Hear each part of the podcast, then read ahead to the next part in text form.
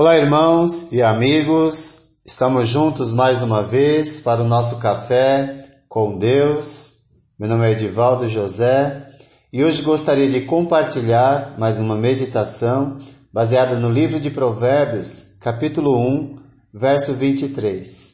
Assim diz a palavra do Senhor: Se acatarem a minha repreensão, eu lhes darei um espírito de sabedoria e lhes revelarei os meus pensamentos.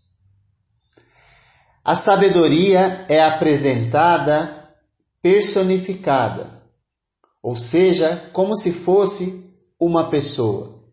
E nesse momento, como a fonte da qual brotam sabedoria e conhecimento mais profundos para a nossa para a nossa vida.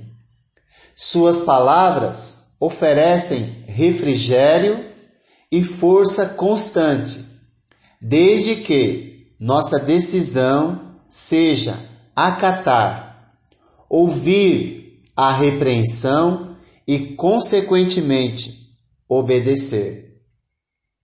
Pois o sábio se revela quando dá atenção aos ensinos propostos pela sabedoria.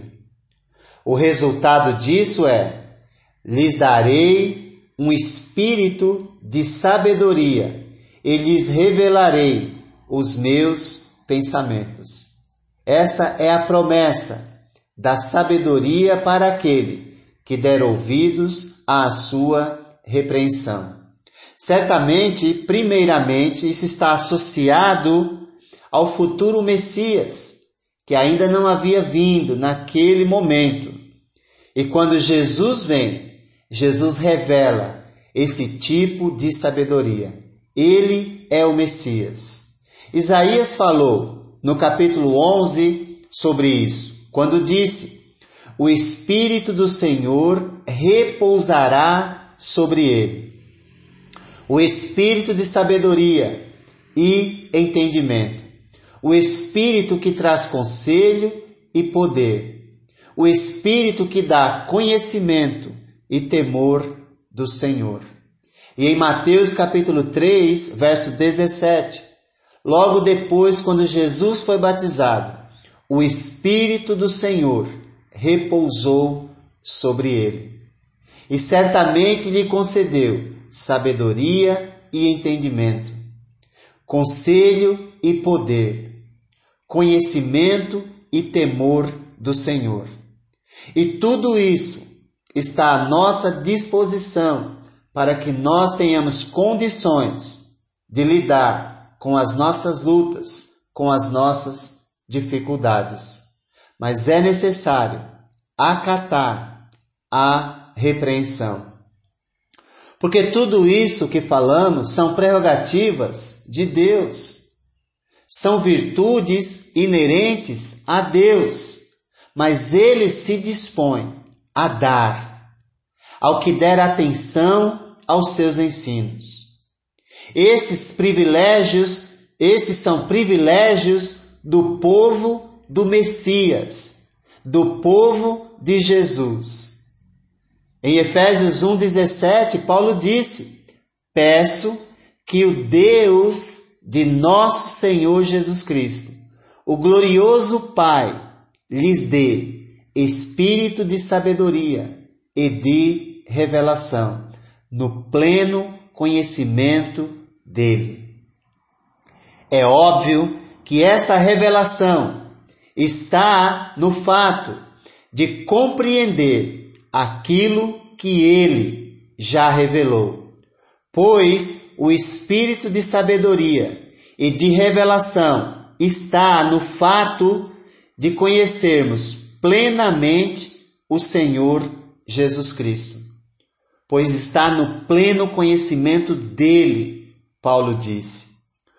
O convite está sendo feito e a oportunidade é única Portanto, não fechar os ouvidos é essencial e isso implica em arrepender-se, uma vez que o chamado está sendo feito através da repreensão. E certamente, quando nós compreendemos a nossa própria negligência, nós nos arrependemos e mudamos. Então, se estamos sendo negligentes quanto ao nosso chamado para crescer no conhecimento das Escrituras e assim obter a verdadeira sabedoria, precisamos nos arrepender, precisamos acatar a repreensão, voltar a crescer no conhecimento, ouvindo a repreensão e mudando nossa atitude. Deste modo, revelamos que estamos alcançando a sabedoria de Deus. Os escritos dos profetas no Velho Testamento sempre trouxeram com clareza o desejo de Deus para o seu povo, que era, na verdade, trazer o povo de volta para si. E certamente isso exigia arrependimento. Não foi à toa que o profeta Oséias disse, disse em nome de Deus, misericórdia quero e não sacrifícios. Conhecimento de Deus ao invés de holocaustos. Oséias 6,6. Deste modo estariam de fato mostrando que estavam dando ouvidos à repreensão e assim estavam prontos para aprenderem coisas mais profundas sobre Deus. Certamente, a expectativa de Deus em relação a nós não mudou. Deus é o mesmo, ontem, hoje e sempre.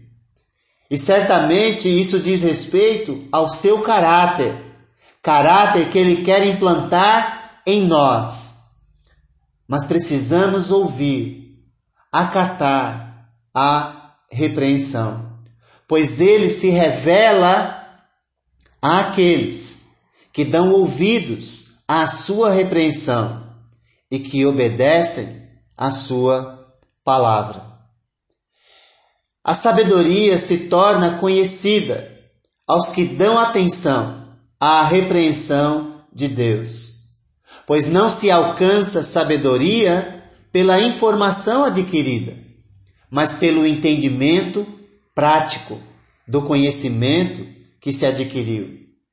O verso 33 do capítulo 1 de Provérbios nos diz: Mas quem me ouvir viverá em segurança e estará tranquilo, sem temer mal algum.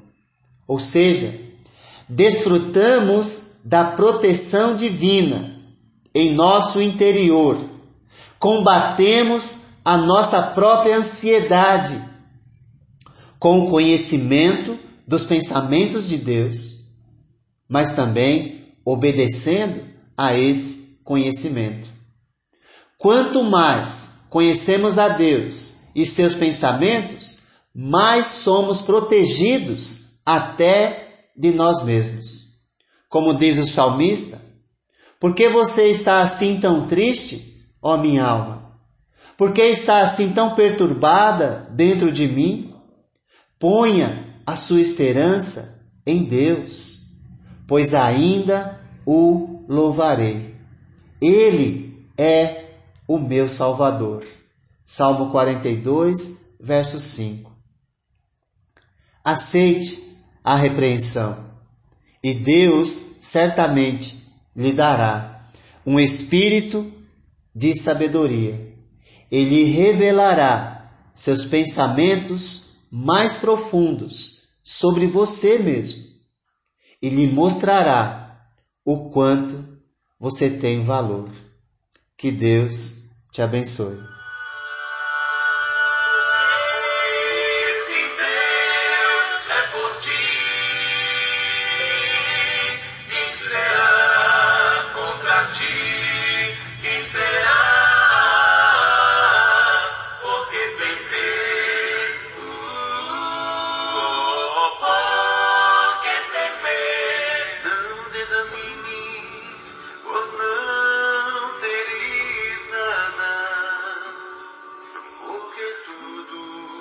O